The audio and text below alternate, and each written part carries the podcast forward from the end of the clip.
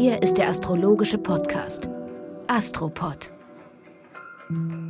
Das ist die 159. Folge des Astropod, des astrologischen Podcasts mit nur Alexander von Schlieffen heute. Es ist mal wieder nach langer Zeit eine Solo-Folge. Wir werden im Mai auf den Zwei-Wochen-Rhythmus gehen. Das heißt, die nächste Folge erscheint dann erst am Freitag, den 12. Mai. Heute möchte ich mal wieder mit Leserbriefen beginnen. Da gab es sehr spannende Themen. Tim schreibt, Hallo Alexander, mich beschäftigt folgende Fragestellung. Die Konstellationen, die am Himmel zu sehen sind, sind nicht die, die wir für die astrologische Deutung heranziehen. Die Sonne steht aktuell in den Fischen und nicht, wie es der astrologische Kalender sagt, im Tierkreiszeichen Witter. Warum greift man astrologisch auf ein in Klammern offenbar falsches Berechnungsmodell des Himmels und nicht auf die realen Konstellationen zurück. Wie passt das zu deiner sehr treffenden Beschreibung, dass es nicht um Kausalität und Reaktion, sondern um Analogie geht? Ich bin Zwilling, Aszendent Wassermann und möchte das Thema gerne logisch durchdringen bzw. plädiere für eine Reform des Kalenders. Auch Isolde hat sich zu diesem Thema geäußert. In einem Buch über Sterne, welcher Stern ist das? Fragezeichen steht, dass die Datumsanzeigen in Horoskopen veraltet sind. Es wird der tatsächliche Sonnenstand mit dem Sonnenstand vor über 2000 Jahren verglichen und eine Abweichung festgestellt. Begründet dadurch, dass sich die Erdachse im Laufe der Jahrtausende dreht und somit der Sonnenstand um ein Zeichen weitergewandert ist. Stimmt das? Es stimmt, und ich habe das auch schon einmal in einer Podcast-Folge versucht zu erklären. Ich werde es nochmal tun. Wir können uns einen Raum vorstellen, also einen relativ großen Raum. Und an der Wand befindet sich die Tapete des Universums, also das Universum als Tapete auf die Wand projiziert. One size fits all seemed like a good idea for clothes. Nice dress. Uh, it's a it's a t-shirt. Until you tried it on. Same goes for your healthcare. That's why United Healthcare offers a variety of flexible, budget-friendly coverage for medical, vision, dental, and more. So whether you're between jobs, coming off a parent's plan, or even missed open enrollment, you can find the plan that fits you best. Find out more about United Healthcare coverage at uh1.com. That's uh1.com. dann kann man sich vorstellen, dass mitten in dem Raum das Sonnensystem als ein Organismus wie eine bewegliche Skulptur, so wie ein Mobile schwebt.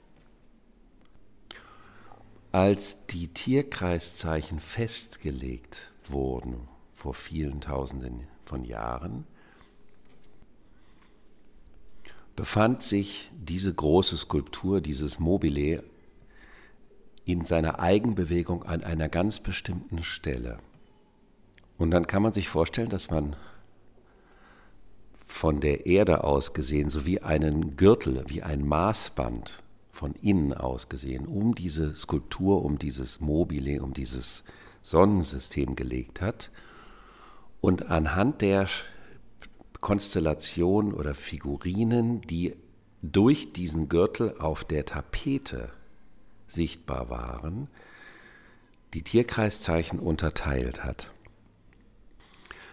Nun hat es diese Skulptur, dieses Mobile zu eigen, dass es sich bewegt, dass es sich also im Laufe von Jahrtausenden in dem Raum dreht und bewegt. Und das führt dazu, dass natürlich der Hintergrund in Anführungsstrichen, also die Tapete, nicht mehr an der gleichen Stelle ist oder umgekehrt der Betrachter auf der Erde schaut aus einem anderen Blickwinkel auf die Tapete an der Wand. Also könnte man sich vorstellen, wir sitzen an einem Abendessenstisch, an einem Dinner Table und unser Gegenüber und dieses Dinner Table Ensemble bewegt sich ganz langsam. Und dann sage ich, die Person, die vor mir sitzt, die sitzt gerade vor dem Sternbild Poseidon und 2000 Jahre später hat sich der Tisch weitergedreht und dann sitzt sie plötzlich vor dem großen Bären. Sie wurde aber damals Poseidon genannt. Jetzt ist das Entscheidende der Astrologie, dass die konkrete Deutung sich nur auf die Planeten des Sonnensystems zueinander und miteinander bezieht. Und es wird beobachtet, wo die sich gerade auf ihrer Bahn zueinander befinden. Und das sind die sogenannten Konstellationen. Und die Benennung der Tierkreiszeichen sind nur eine Orientierungshilfe. Man könnte sagen, wenn es sich um eine Struktur der Stadt handeln würde, es sind die Straßenschilder. Jetzt könnte man alle 2000 Jahre diese Namen nachverschieben und umbenennen. Oder man bleibt bei der alten Benennung und der alten Deutung, weil der Ausgangspunkt der astrologischen Deutung nicht in dem Sinne der Himmel ist, sondern das, was auf der Erde geschieht und wie sich das projiziert auf den Himmel reflektieren lässt. Würden die Bilder außerhalb des Sonnensystems in die Deutung mit hereinfließen, dann wäre der Kritikpunkt gerechtfertigt. Somit sind diese Namen eine Konvention, die nichts an der inhaltlichen Deutung innerhalb des Bezugssystems Sonnensystem verändert. Ich hoffe, das ein bisschen anschaulich erklärt zu haben. Ich persönlich schätze den Begriff Bezugssystem sehr. Das kam früher durch Albert Einstein in die Welt, der zur Erklärung oder zu Teilaspekterklärungen seiner Relativitätstheorie diesen Begriff des Bezugssystems nutzte.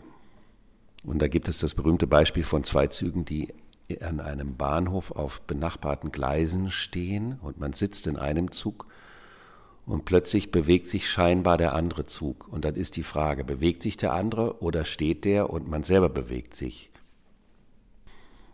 Und in der damaligen Erklärung für Kinder des Einsteinschen Kosmos wurde das dann ein praktisches Beispiel zweier verschiedener Bezugssysteme. Deswegen heißt ein wichtiges Werk von Thomas Ring auch das Sonnensystem ein Organismus, weil es um die ganzheitlich des großen Bezugssystems Sonnensystem geht und dass jeder kleinere Teil dieses großen Systems im Sinne des Mikrokosmos, Makrokosmos Gedanken eine kleine Einheit des Großen repräsentiert und dass die Tektonik des Großen sich auch in der Tektonik der kleinen Teile widerspiegelt. So wie man zum Beispiel in der chinesischen Medizin den gesamten Körper mit seinen Organen auch in den Füßen wiederfindet. Und diese Beziehung zwischen Großem und Kleinen findet man überall in der Natur auf faszinierende Art und Weise. In der Natur wiederholen sich Strukturen im Großen wie im Kleinen was sich ganz wunderbar in dem Film The Power of Ten von Ray und Charles Eames darstellt. Ein Film, der damit beginnt, dass ein Paar im Central Park gefilmt wird und auf der einen Seite die Kamera von dem Paar in Zehnerpotenzen sich entfernt man sieht dann die Stadt, man sieht das Land, man sieht den Kontinent, man sieht die Erde, man sieht die Erde als ein Bestandteil der Planeten und so weiter, bis an den Punkt der damaligen Wahrnehmbarkeit der Galaxien und sieht eine Struktur, dann geht die Reise in die andere Richtung auf die Hautoberfläche einer Hand und dann dringt es in den Mikrokosmos ein und dort finden sich am Ende die gleichen Strukturen wie im Universum wieder. Und diese Grundbezogenheit alles Lebendigen aufeinander ist die Grundprämisse des astrologischen Denkens. Dann schreibt Isolde in ihrem Brief noch, öfters weisen Sie darauf hin, dass Sie die Häuser etwas anders interpretieren. Gibt es eine Astropod-Folge, in der Sie die Häuser genauer beschrieben haben? Wenn ja, können Sie mir diese Folge mitteilen. Wenn nein, wäre es möglich, Ihre Beschreibung der Häuser nochmals gesammelt kundzutun. Das wäre in erster Linie keine Geschichte, die in den Astropod gehört. Aber es gibt von mir ein Hörbuch, das ist allerdings schon 13 Jahre alt, im Headroom Verlag erschienen mit den Sternenleben, wo diese Häuser und Zeichen und sogenannte Quadrantendeutung dargestellt wird. Die Quadranten sind die Analogie zu den vier Jahreszeiten. Dann gibt es im Chiron Verlag das Buch Im Netz der Beziehung, wo dieses Häusersystem und die Quadranten auch dargestellt werden. Und natürlich auch in gegenwärtigen und zukünftigen Unterrichtseinheiten.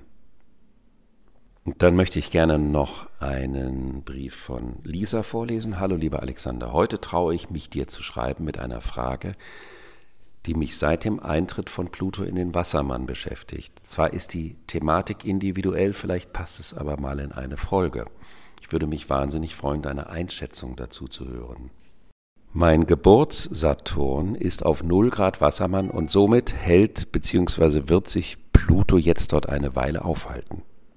Momentan befinde ich mich in einer absoluten Phase der Umorientierung und alles, was die letzten drei Jahre wuchs, bricht jetzt auf.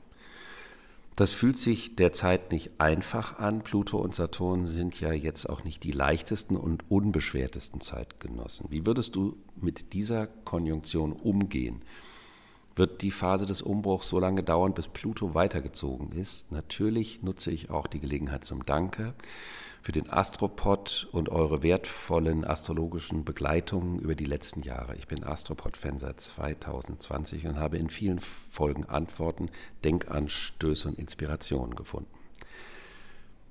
Das freut mich natürlich sehr. Vielen Dank, liebe Lisa. Ich würde diese Antwort gerne verknüpfen mit einer Konstellation, die in den nächsten zwei Wochen und in der Zeit danach relevant wird. Nämlich ab dem 2. Mai wird der Pluto im Zeichen Wassermann wieder rückläufig. Da war er ja erst seit dem 22. März und geht dann am 12. Juni zurück in den Steinbock und kommt dann erst viel später wieder in den Wassermann zurück. Das heißt also, dieses, dieser erste Durchgang vom Pluto in dem Zeichen Wassermann ist so etwas wie ein Präludium dessen, worum es für die Welt, aber auch für jeden Einzelnen in den nächsten Jahren und auch vor allen Dingen grundsätzlich in der Epoche des Luftkönigreichs gehen soll. Und der Pluto ist sowas wie der Kassierer, derjenige, der kommt und sagt, okay, du hattest bisher viele schöne Gedanken und viele schöne Vorhaben, aber jetzt bin ich mal interessiert daran, was bist du bereit dafür wirklich einzusetzen? Was bist du bereit dafür zu geben? Oder wie man so schön sagt, was bist du bereit dafür zu zahlen? Was möchtest du investieren? Wo bist du bereit, etwas Altes, eine alte Sicherheit, zumindest die dir glaubentlich immer noch Sicherheit schenkt, loszulassen, um dadurch in ein Wagnis des Unbekannten hineinzugehen?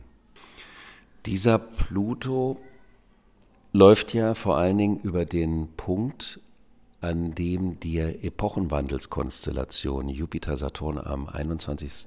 Dezember 2020 stattgefunden hat. Und das haben wir ja auch schon in diversen Folgen erwähnt. Diese Konstellation bedeutet eine Intensivierung der Vorhaben, eine große Frage nach der Verbindlichkeit der Vorhaben, denn der Zeitpunkt von Dezember 2020 bis jetzt und nochmal rücklaufend, also im Sinne des Reflektieren-Könnens, das ganze zweite Jahreshälfte 2023 durch, ging es ja auch um das Ideensammeln, weil diese Jupiter-Saturn-Konstellation, der alte König geht, der neue König kommt im Zeichen Wassermann stattgefunden hat und da sammelt man auch erstmal Informationen, Konzepte, Ideen bilden sich aus, manchmal leider auch Ideologien, wie wir in den letzten Jahren feststellen mussten und konnten. Und es ist auch diesen Zeichen gemäß, dass erstmal Ideen skizziert werden. Aber dann kommt der Pluto vorbei und sagt, okay, aber jetzt möchte ich mal die wirkliche innere Bereitschaft zur Umsetzung dieser Ideen sehen. Das ist ein diabolischer Prüfer, ein Teil von jener Kraft, die stets das Böse will und stets das Gute schafft. Die schaut, wo sind wir ängstlich und halten uns zurück vor einer erlebnisprophylaktischen Grundhaltung dem Leben gegenüber? Wo könnten wir noch viel, viel mehr reingeben und tun es nicht, weil wir uns an der alten Sicherheit festhalten? Und natürlich ist der Preis des Neuen immer eine gewisse Ungewissheit, weil die Intensität der Hingabe darüber bestimmt, was am Endeffekt dabei rauskommen kann. Und daher ist dieses Frühjahr für viele Menschen auch individuell ein ganz schöner Schlingerkurs. Und man sollte sich davor hüten, seine in Wirklichkeit persönlichen Ängste durch ideologische Argumentation zu verbarrikadieren und dadurch nicht in die wirkliche Handlung oder die authentische Eigenmächtigkeit zu kommen. Und das kann dann zu sehr, sehr, sehr zähen Kämpfen führen. Dann ist nämlich die vorgeschobene Ideologie letztendlich so etwas wie ein Anwalt der unbewussten Ängste vor der echten Veränderung wodurch auf einer gedanklich-ideologischen Ebene eine Veränderung stattfindet, aber in echt nicht. Und daher kann man sich ganz getrost fragen, wovor habe ich denn Schiss? Wo scheue ich die Situation wie der Teufel das Weihwasser? Wie steht es um die Verlockung des Neuen und die gleichzeitige Angst davor? Da diese Bewegung nicht nur eine situative und für jeden einzelnen Menschen eine herausfordernde ist, sondern die entscheidende Transformationsphase des Epochenwandels einleitet, bedeutet das natürlich, dass die Phase lange dauern kann oder länger dauern kann, weil es nicht nur um ein persönliches Thema geht, sondern um eine neue Welt, die daraus entstehen kann. Und das würde sich in Hinsicht auf die Frage von dem Saturn von Lisa natürlich auf alles beziehen, was bisher geschaffen wurde, weil Saturn symbolisiert das Gewordene, das Geschaffene, die geschaffenen Strukturen, auch das, was man im besten Sinne erreicht hat. Wo sind die Verhaftungen dort zu formal, zu strukturell oder zu statusorientiert? Und wo entsprechen sie der inneren evolutionären Wirklichkeit, also dem, wo der Mut des Sprunges in das Unbekannte hingehören würde. Mit spirituellem Entwicklungsehrgeiz kommt man der Sache natürlich gar nicht bei, weil durch diese sogenannten Rückläufigkeitsphasen der Planeten ein Vor und Zurück im Prozess vorab angezeigt wird. Man könnte sagen, dadurch entsteht so eine Art Ebbe und Flut Situation, wodurch durch ein bisschen vor und wieder zurück, ein bisschen weiter vor, wieder ein bisschen zurück, sich das Neue organisch in das Alte oder über das Alte legen kann und nicht durch einen plötzlichen Zack, einen Sprung die Veränderung stattfindet, sondern eher in wellenförmigen Bewegungen, damit sie auch wirklich implantiert sein kann. Und auch die Gefahren und die Fürs und Widers der medialen Nutzung der Netzwerke im Sinne von entweder Verbreitung von verbindenden Inhalten oder Verbreitung von kontrollierenden Inhalten, was dann gleichzeitig wiederum bedeutet, dass die Verbindung aufgehoben wird durch die Kontrolle. Und dazu schauen, welche Konsequenzen sind denn bisher daraus abzuleiten, wie mit dem Thema oder den großen Themen der Netzwerke in den nächsten Jahren umzugehen seien. Und dass natürlich die politisch motivierten Fraktionen aus jedem Inhalt, der von einer anderen Perspektive dargeboten wird, wiederum ein Politikum machen, um es für den eigenen Wahlkampf zu nutzen, zeigt natürlich die strategischen Missbrauchsmomente dieser Kommunikations- und Vernetzungsmöglichkeiten. Dann möchte ich mich gerne bei Kirsten Hanser bedanken, weil sie in einem Video darüber sprach, wie schwierig das ist, wie viele Astrologen oder Astrologinnen über diese Eklipsen immer so dramatisch sprechen. Das ist jetzt der große Punkt und dadurch auch unter Umständen gewisse Ängste schüren. Das ist so ein bisschen wie die Nachrichtenmagazine. Wenn man sich die Nachrichtenmagazine anschaut, kann man das Gefühl gewinnen, dass die Welt immer schlecht ist und immer alles falsch und negativ, weil natürlich auch bekanntermaßen negative Schlagzeilen sich besser verkaufen. Und sicherlich haben manche von uns den Eindruck, dass das, was man konkret im eigenen Leben erlebt, nicht so finster ist wie das, was jeden Tag in den sogenannten Nachrichten vermittelt wird. Und so kann man natürlich auch mit solchen astrologischen Konstellationen umgehen, sie als dramatische Kopfzeile einer astrologischen Interpretation verwenden. Und das hat es immer schon gegeben. Besonders 2012, als der Maya-Kalender zum Ende kam, das haben wir auch schon mal in einer Folge erwähnt, gab es diverse riesige apokalyptische Vorstellungsbilder. Ich möchte da unterscheiden zwischen Vorstellungsbildern und Visionen. Und vielleicht auch an der Stelle mal erwähnen, dass das, was in den alten Texten als Apokalypsen dargestellt wird, sich zu der damaligen Zeit auf eine ganz andere Art der Weltsicht oder des Weltausschnittes bezog, weil die Welt damals noch nicht so vernetzt und global war. Und die Menschen bei einer Naturkatastrophe eines großen Ausmaßes das für eine Apokalypse hielten, was nicht bedeutet, dass der ganze Planet untergegangen wäre, weil sie den damals auch in ihren Vorstellungen noch gar nicht im Visier hatten. Das heißt, wenn wir uns die Naturkatastrophen der letzten Jahrzehnte und vor allen Dingen den Tsunami in Fukushima anschauen, dann sind das definitiv Bilder, die den Beschreibungen der alten Apokalypsen entsprechen. Somit kommen wir dann zu den zwei Wochen vom 28. April bis zum 11. Mai.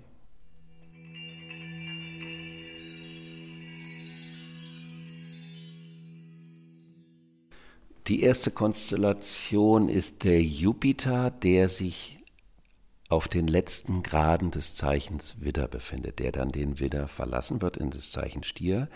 Aber in den nächsten zwei Wochen nähert er sich dem Ende. Und wenn man sich diese 30 Grad analog zu den 30 Tagen eines Tierkreiszeichens anschaut, dann begreift man schon auch, wie mit dieser Neumond-Geschichte, dass jetzt am Anfang des Jahres die Neumonde am Beginn eines Zeichens stattfanden und dann es einen Sprung gab und sie plötzlich am Ende des Zeichens stattfinden. Das macht einen riesigen Unterschied, weil ein Zeichen auch eine Geschichte ist. Eine Geschichte von 30 Grad oder manche kennen das von den Zuckerwürfeln von drei Dekaden, das heißt also drei Zehnereinheiten sind. Und es sind auch Phasen der Entfaltung des Zeichens, denn auch ein Zeichen ist komplexer als nur das, was man denkt über das Zeichen zu wissen. Und wenn also ein Planet dann ans Ende des Zeichens kommt, dann stellen sich nochmal ganz viele Fragezeichen. Okay, das ist bald zu Ende. Wie sind wir damit umgegangen? War das adäquat? Und hier gibt es eine Kombination. Auf der einen Seite Jupiter und auf der anderen Seite das Zeichen Widder. Jupiter symbolisiert den Weg, den neuen Weg, die neue Perspektive, die neue Aussicht, das neue Abenteuer. Widder symbolisiert den unmittelbaren Impuls dahin. Das sind beides Feuerzeichen und Planeten. Also zum Widder gehört der Mars, das ist Feuer. Und zum Jupiter gehört der Schütze, das ist auch Feuer. Die verstärken sich dadurch in ihrem Temperament des nach vorne Wollens. Und Widder ist der erste Impuls. Das ist die Tat vor dem Gedanken. Im Anfang war also nicht das Wort, sondern im Anfang war die Tat, sagt ja auch der Faust, bevor er die Studierstube verlässt. Also der Impuls des Dranges nach etwas Neuem, so wie es symbolisiert wird, eben auch in dem äh, Frühlingsbeginn, dass der nächste Zyklus frisch und neu anfängt, trifft auf den Impuls zur neuen Perspektive. Da wurde viel gewollt, da wird wahnsinnig viel gehofft. Da wird noch viel, viel mehr geplant. Und dann hatten wir diese Kombination von diesen beiden Neumonden, erstmal am Anfang des Widders mit der kleinen Bremse des Vollmondes zwei Wochen später und dann den zweiten Neumond, der nochmal so ein Nachstarter ist. Und über diesen Punkt läuft der Jupiter. Das ist also immer ganz interessant, wenn andere Planeten über Punkte laufen, wo vorher signifikante Konstellationen stattgefunden haben. Also kann man sich fragen, was habe ich noch nicht wirklich begonnen? Was habe ich mich noch nicht getraut, wirklich zu beginnen? Und das in Kombination mit diesem dann rückläufigen Pluto. Warum habe ich mich nicht getraut? Wo bin ich zu ängstlich und halte an alten Kontrollmechanismen fest und wage den direkten Sprung in das Unbekannte noch nicht? Also ist es noch nicht zu spät für diejenigen, die das Gefühl haben, dass die Wünsche und Vorstellungen sich noch nicht erfüllt haben, sondern die Zeit des Sportes und des Sprintes hat noch nicht ganz aufgehört. Man kann also noch nachlegen. Hinsichtlich der Vorhaben länger dranbleiben am Ball. Das wäre so, wie wenn es in einem wichtigen Fußballspiel nach 90 Minuten nochmal eine Verlängerung gibt da muss man nochmal zweimal 15 Minuten kämpfen und kämpfen und kämpfen. Das kann erschöpfend sein, aber kann dann eben auch, wie so oft in Weltmeisterschaftsfinalen, dann zum Sieg führen. Im Fußball geht es natürlich immer um einen Sieger über den anderen. Bei dieser großen Konstellation geht es um den Sieg des Neuen im Sinne des vor einem liegenden Weg. Morgen, am Samstag, dem 29. April, haben wir eine harmonische Winkelbeziehung zwischen Mars und Uranus. Mars ist ja immer geradeaus in der Handlung und Uranus verändert die Dynamik, die Richtung der Dynamik. Es gibt Flummis, auf denen auf der Oberfläche nochmal Halbkreis Flummis angebracht sind. Und wenn man die auf den Boden schmeißt, dann fliegen die nicht dahin, wohin sie fliegen würden, also von der Wurfrichtung her dann verlängert weiter, sondern die springen in eine andere Richtung. Und das ist immer sehr lustig, weil das ist überhaupt nicht vorkalkulierbar. Und so verhält es sich, wenn Mars und Uranus zusammenkommen. Dann verändert die Dynamik permanent ihre Richtung. Das kann natürlich auch kakophonisch enden. Dadurch, dass Mars und Uranus aber in einem harmonischen Winkel zueinander stehen, würde das bedeuten, dass die Elastizität einer unerwarteten Richtungswechsels dem Neuen eine konstruktive Chance geben kann. Dadurch, dass der Mars im Zeichen Krebs sich befindet, wäre es dabei zu beachten, dass nicht der Kopf, sondern der Bauch den besseren Zugang zur Intuition hat. Am Montag, dem 1. Mai, trifft die Sonne vorwärts laufend, vom Standpunkt der Erde aus gesehen, auf den rückwärts laufenden Merkur. Wenn jemand Sonne, Merkur auf dem gleichen Punkt in seinem Geburtshoroskop zu stehen hat, spricht man in der traditionellen Astrologie von einem sogenannten verbrannten Merkur weil Merkur die Fähigkeit zu reflektieren ist oder auch durch einen Austausch zu reflektieren. Die Sonne symbolisiert das persönliche Anliegen. Also das persönliche Anliegen kann reflektiert werden. Und wenn jemand diesen verbrannten Merkur hat, wurde das früher deswegen kritisch gesehen, weil der Abstand zum eigenen Verhalten, zu der eigenen Identifikation nicht gegeben ist. Das heißt also auch das Denken sind, ist so subjektiv gefärbt, dass die Selbstreflexion dadurch verhindert wird. Das ist natürlich nicht ganz verwunderlich, wenn man dann auch weiß, dass zum Beispiel jemand wie Adolf Hitler so eine Konstellation hatte. Aber es gibt auch gemäßigtere Naturen und nicht jeder Mensch, der diese Konstellation hat, ist deswegen automatisch betriebsblind. Wenn das für einen Tag am Himmel stattfindet, kann das bedeuten, dass man etwas vorhatte und was vergessen hatte. Zum Beispiel ein technisches Detail, ein strukturelles Detail, ein logisches Detail, ein Denk- oder Kommunikationsdetail.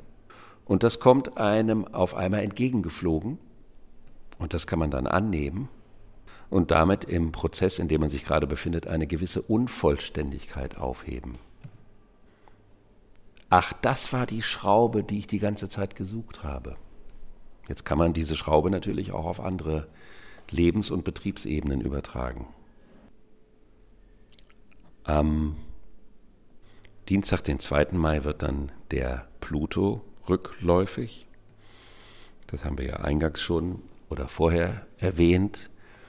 Es ist auch immer die Frage, wie viel Revolution braucht Evolution? Ich bin normalerweise kein Freund von Schlagworten, aber in diesem Fall passt es eben so gut zusammen. Wie viel muss man über den Haufen werfen, damit das Neue kommen kann? Diese Fragestellung bleibt im Raum. Am Donnerstag, dem 4. Mai, haben wir einen Spannungsaspekt zwischen der Venus in den Zwillingen mit dem Neptun in den Fischen. Venus, Neptun hatten wir auch schon öfters, werden wir immer wieder haben. Grundsätzlich ein unfassbarer Sehnsuchtsaspekt, der die Normalität des Begehrens transzendieren möchte, der nach einer Dimension der bedingungslosen Verschmelzung sucht, die mit der bürgerlichen Vorstellung von Beziehungen schwer kompatibel ist, weshalb dieser Aspekt auch immer nach Sublimation schreit, also nach Ausdruck der Sehnsüchte auf anderen als unmittelbar zwischenmenschlichen Ebenen, wie zum Beispiel kulturellem Ausdruck, jeglicher Art von schöpferischem Ausdruck, kulinarisch, gestalterisch.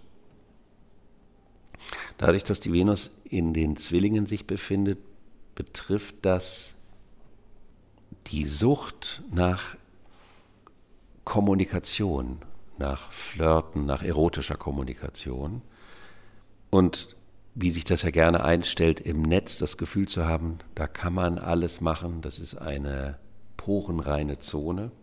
Und dieser Aspekt kann einen kleinen Dämpfer da reinbringen, da sich vielleicht manche leichtfüßige Vorstellungen als Illusionen herausstellen.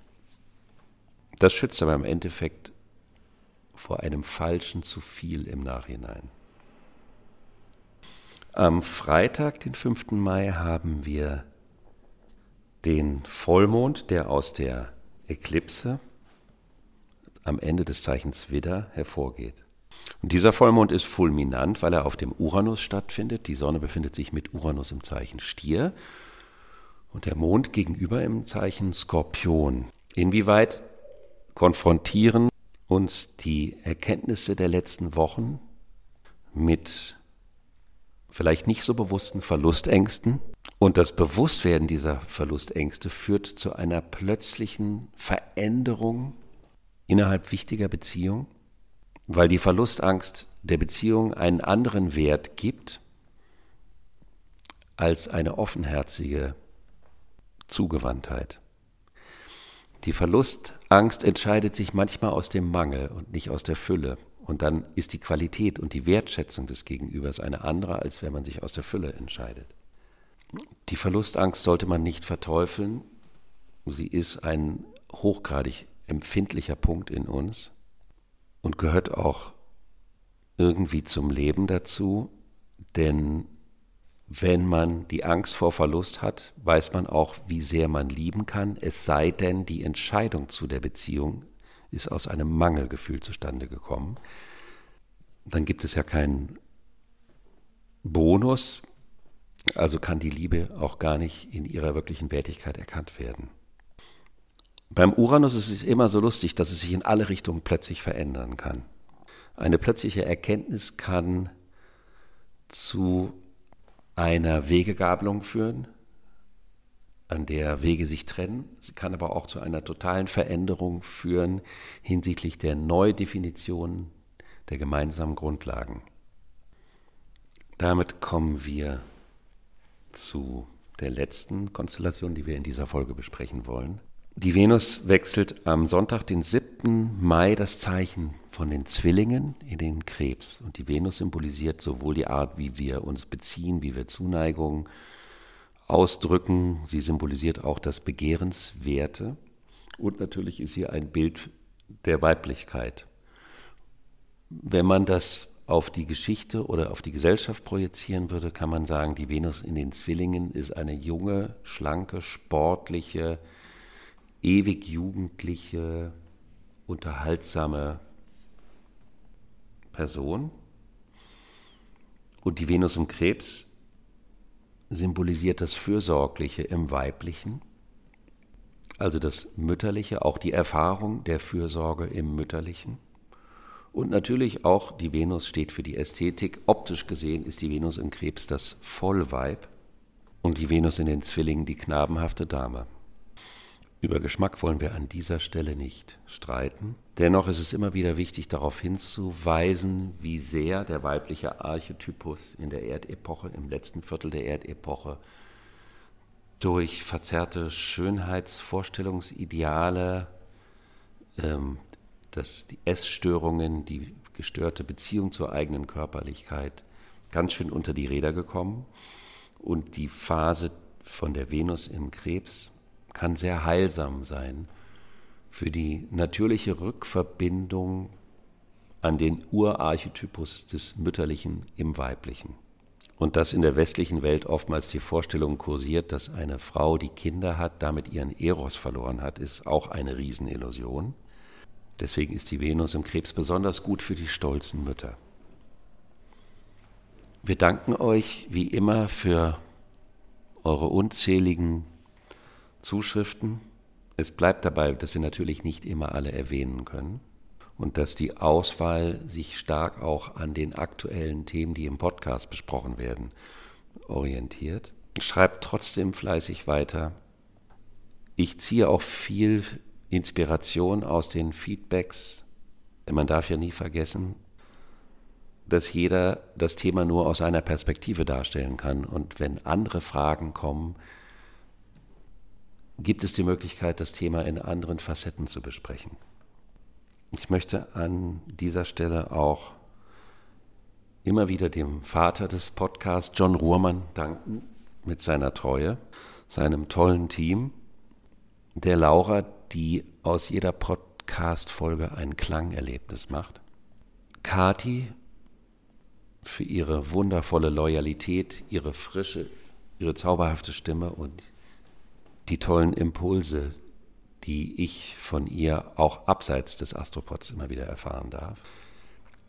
Ich möchte Kirsten danken für die angenehme und unkomplizierte Art und Weise, wie wir gemeinsam bisher Astropod-Folgen aufgenommen haben. Und auch Amelie möchte ich dafür danken, wie sie sich in ihrer geistreichen und sehr gebildeten Art und Weise mit der Astrologie auseinandersetzt von ihr werdet ihr auch in Zukunft noch hören. Dann möchte ich auch Mascha und Verena danken, die auch Gäste und sehr inspirierend beim Astropod waren. Euch einen wundervollen Mai. Genießt die üppige Stierzeit. Und bis Mitte Mai.